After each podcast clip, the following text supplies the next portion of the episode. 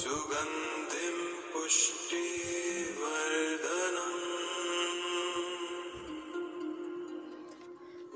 Hoy estamos transitando con la energía de Simi, el enlazador de mundos planetario blanco, el que tiene el poder de igualar la muerte como oportunidad.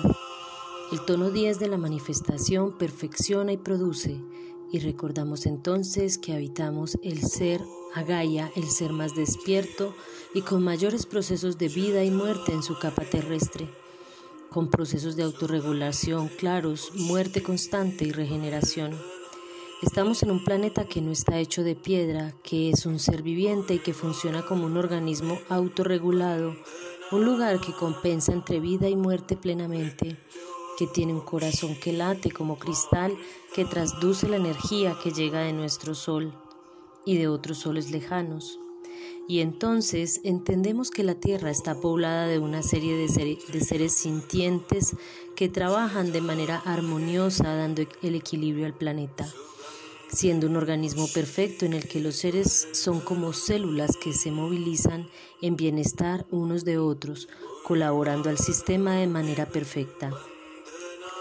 Y esta vida que se visualiza a diario en cada acto mágico de una abeja transportando el polen, de los ríos haciendo su limpieza a la corteza terrestre, llevando oxígeno a otros seres, viendo cómo las hormigas trabajan de manera sincrónica los árboles produciendo oxígeno para que todo el planeta respire y tomando lo que queda que no nos sirve, las plantas adornando el mundo con su belleza, entiendes la manifestación de los ciclos y su perfección y que cada uno posee una labor funcional dentro de este entramado del llamado de la vida.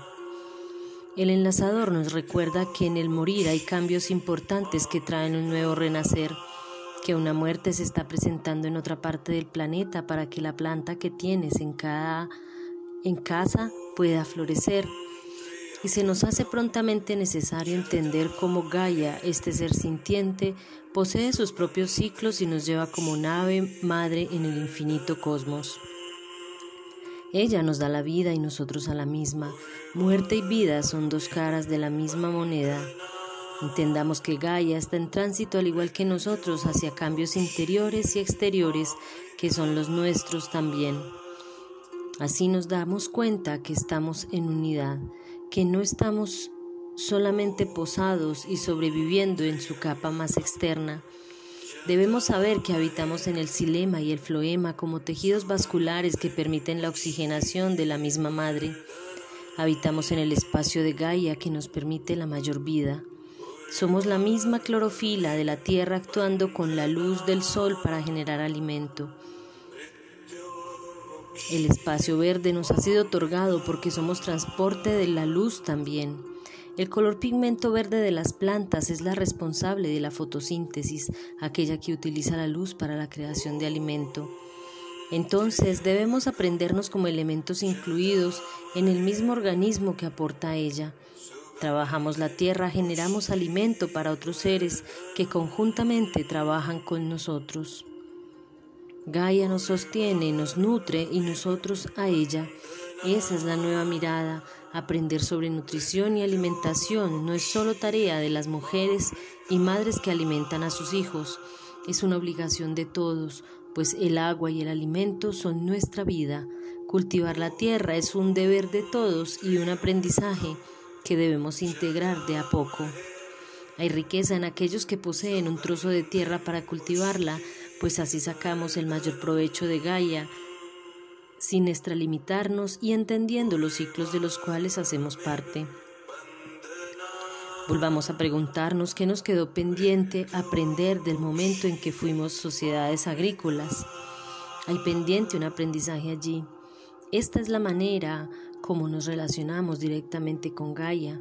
Entendemos del manejo de la misma, no como un recurso o como un insumo, sino como una compensación equilibrada entre habitar, vivir, convivir y aportarle a la regeneración del planeta. Gaia no es solo tu madre nutricia, eres tú mismo a quien debes respeto y escucha, a tu propio cuerpo, que es tu primer territorio a habitar. Sintiéndola dentro aprenderemos a habitar de manera más equilibrada.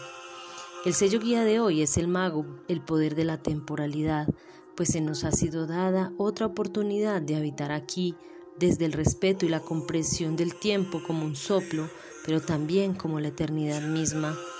Gaia es consciente de sus procesos. ¿Somos nosotros conscientes de esos procesos? Debemos integrarnos a ellos. El sello antípoda es el guerrero, el que cuestiona, el que interpela para mejorar los aprendizajes, entendiéndonos en unidad. El sello oculto es el águila, el visionario puesto en vuelo, con la comprensión de lo porvenir, el caos está puesto, se ha dado para, para, que aprendamos a estar y a ser juntos, a escucharnos junto a otros seres sintientes desde el respeto, buscando salidas de manera conjunta al daño que hemos producido a Gaia. En el sello análogo está el caminante del cielo, siempre explorando, recorriendo el espacio, entendiendo cada detalle de la vida que se nos ha ofrendado. Este poder de la quinta fuerza hace que el enlazador se active y veamos la muerte como una oportunidad de renacimiento.